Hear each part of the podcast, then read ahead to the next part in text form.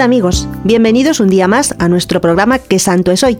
Y hoy vamos a hablar de San Hilario, obispo y doctor de la Iglesia, un santo francés que nació a principios del siglo IV, hijo de familia noble que adquirió fama como estilista y filósofo de excelentes cualidades. Vamos a conocerle un poco más.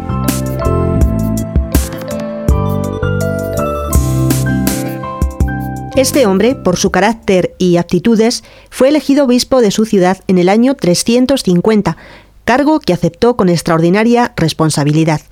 Se consagró a los estudios bíblicos y como fruto de ellos escribió una explicación del Evangelio de San Mateo.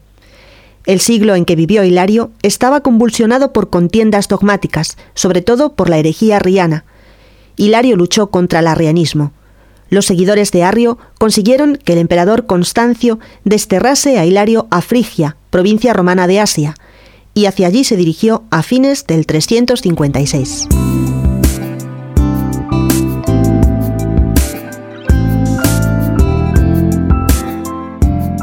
Durante cuatro años recorrió las ciudades de Oriente discutiendo. Solía repetir, permanezcamos siempre en el destierro con tal que se predique la verdad. Al mismo tiempo, enviaba a Occidente su Tratado de los Sínodos y en el 359 escribió los doce libros sobre la Trinidad, que se considera su obra maestra de teología. Considerado como un agitador e intimidados por su intrepidez, sus mismos enemigos trabajaron para echarlo de Oriente. Así fue como volvió a su ciudad. San Jerónimo refiere el júbilo con que fue recibido por los católicos. Hilario siguió escribiendo tratados y también compuso himnos, algunos le atribuyeron el Gloria in Excelsis.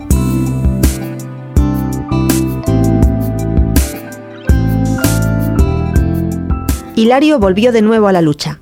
En Milán estaba el arriano Ausencio. Él lo combatió con su característica intrepidez y por ello fue condenado a abandonar Italia. Tuvo numerosos discípulos y el más ilustre de ellos es San Martín de Tours. Otros muchos fueron los herejes que convirtió. San Hilario murió el 13 de enero del año 368.